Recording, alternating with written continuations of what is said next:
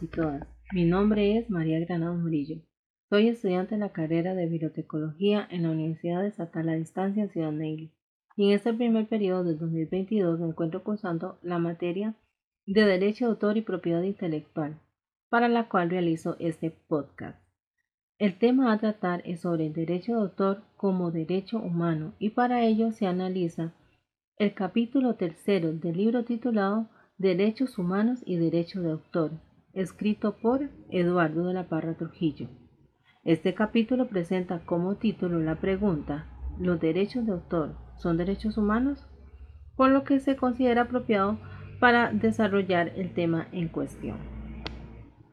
En este capítulo se plantean diferentes posturas con respecto a esta incógnita, con la finalidad de dar respuesta a la misma.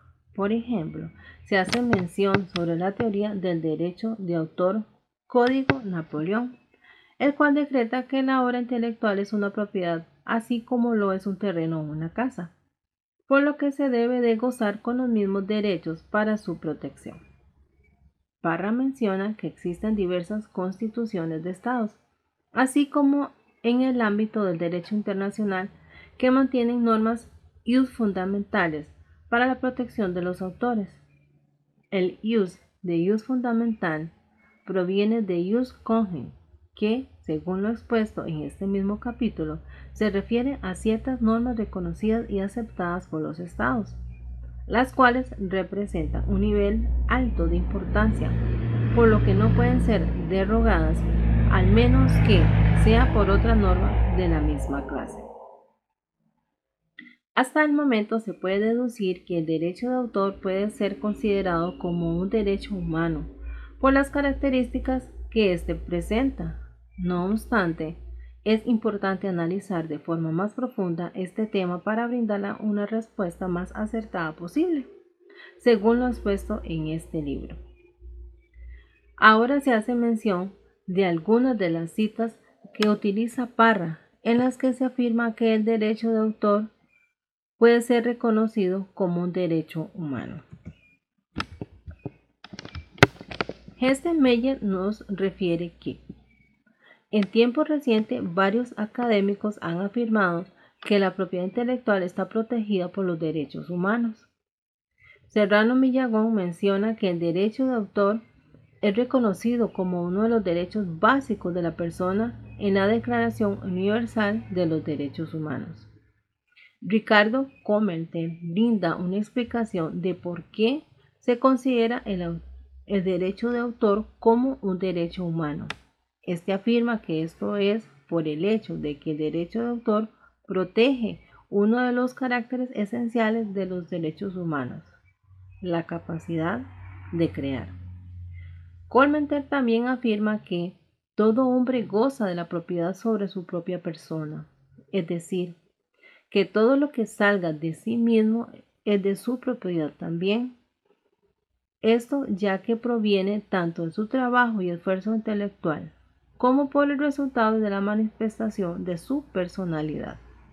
Por otra parte, Kereber dice que, como la obra expresada la personalidad de su creador, el vínculo entre el creador y la obra, al igual que los derechos que lo sancionan, es indisoluble y persiste después de la divulgación que consiste en poner la obra a disposición de la sociedad. Afori afirma que los derechos de autor se pueden considerar como derechos humanos, solo en el caso en que se sirven a los derechos personales, es decir, el centro de los derechos de autor como derechos humanos serían los derechos morales.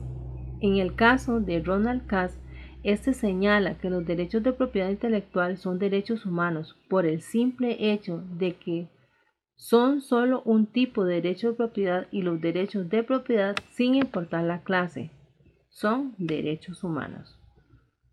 Contándoles sobre estas opiniones que tienen diversos autores sobre este tema, es posible confirmar que existen opiniones que apoyan al 100% el hecho de que un derecho de autor se considera como un derecho humano. Mientras tanto existen otras opiniones que encuentran excepciones en estos casos. Sin embargo, hasta el momento no se encuentra con un aspecto en el que se niegue de forma retunda que el derecho de autor sea un derecho humano. Ahora bien, en términos de normas en la resolución 2000-7 de la Subcomisión de Derechos Humanos de la ONU, en uno de sus puntos se hace mención de que se reconoce que el derecho de los autores a la protección de sus intereses morales y materiales sobre sus obras es un derecho humano. Sin embargo, se indica que tal derecho está sujeto a los intereses públicos. Por otro lado, la alta comisionada destaca que existen diferencias entre los, los, derechos de autor y los derechos humanos. Sin embargo, esta no considera que la protección de los objetivos comerciales sea necesariamente incompatible con la promoción de los derechos humanos. Ahora bien, el Comité de Derechos Económicos, Sociales y Culturales de la ONU hace una distinción entre los derechos humanos y los derechos de propiedad intelectual. Señalan que los primeros son fundamentales porque derivan de ser humano como tal, mientras que los segundos son solo instrumentales. Además determina que los derechos humanos son inalienables, mientras que los derechos de propiedad intelectual pueden revocarse, licenciarse o transmitirse a otras personas. En palabras sencillas, a lo que se hace referencia en estas citas es que el hecho de que toda persona merezca que se le protejan sus obras o creaciones se puede considerar como un derecho humano.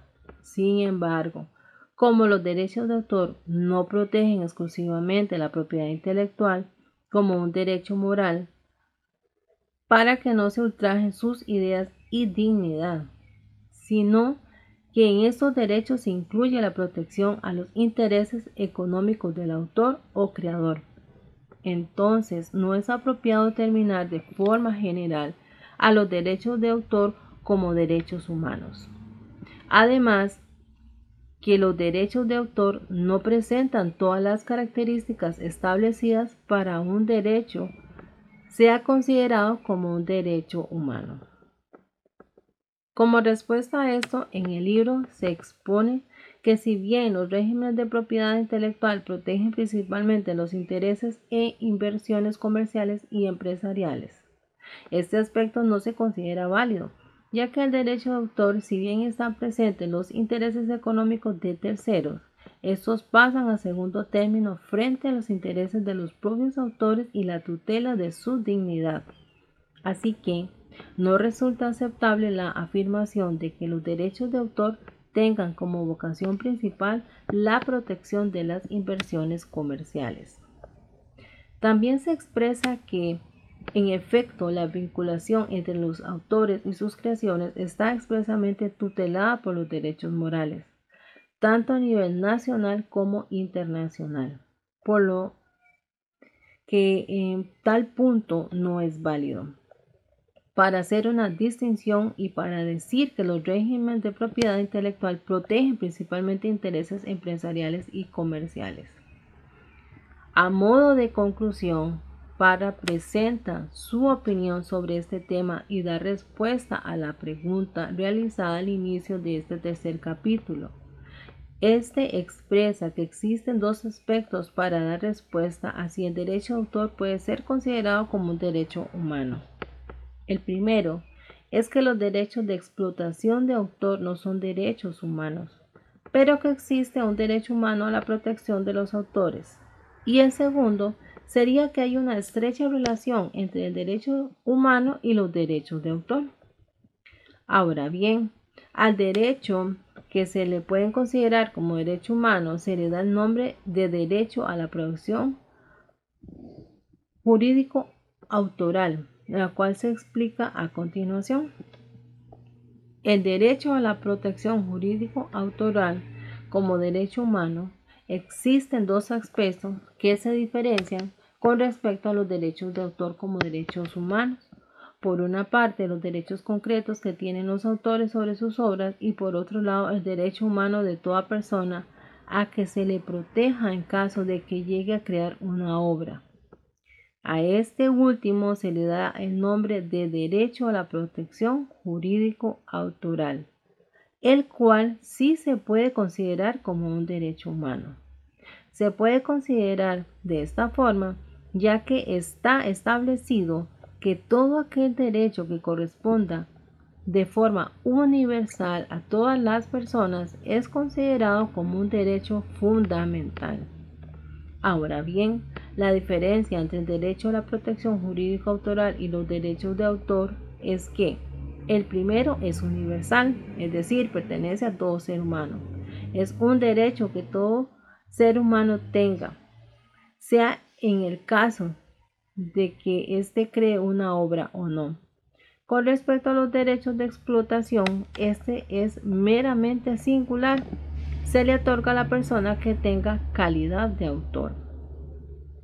Entonces, el derecho que tiene toda persona de que se le respete la oportunidad de crear, que se le respeten sus ideas originales, sus creaciones, sus obras, esto es considerado como un derecho humano. No obstante, el, derecho dado como tal a una persona sobre una obra de su autoría, esto no reúne las características necesarias para ser considerado un derecho fundamental. Según el análisis realizado en este capítulo, la respuesta que brinda el autor cuenta como un derecho humano el derecho de que toda persona pueda solicitar y obtener protección sobre una obra de su autoría, es decir, que pueda obtener un derecho de autor con la finalidad de que se le respete su creación. Se espera que el análisis que se realizó en este podcast sea del agrado de los escuchas, además que pueda ser de utilidad para tener una mayor comprensión sobre este tema. Tal como se mencionó al inicio, la información aquí expuesta está basada en el capítulo 3 del libro Derechos Humanos y Derechos de Autor, escrito por Eduardo de la Parra Trujillo.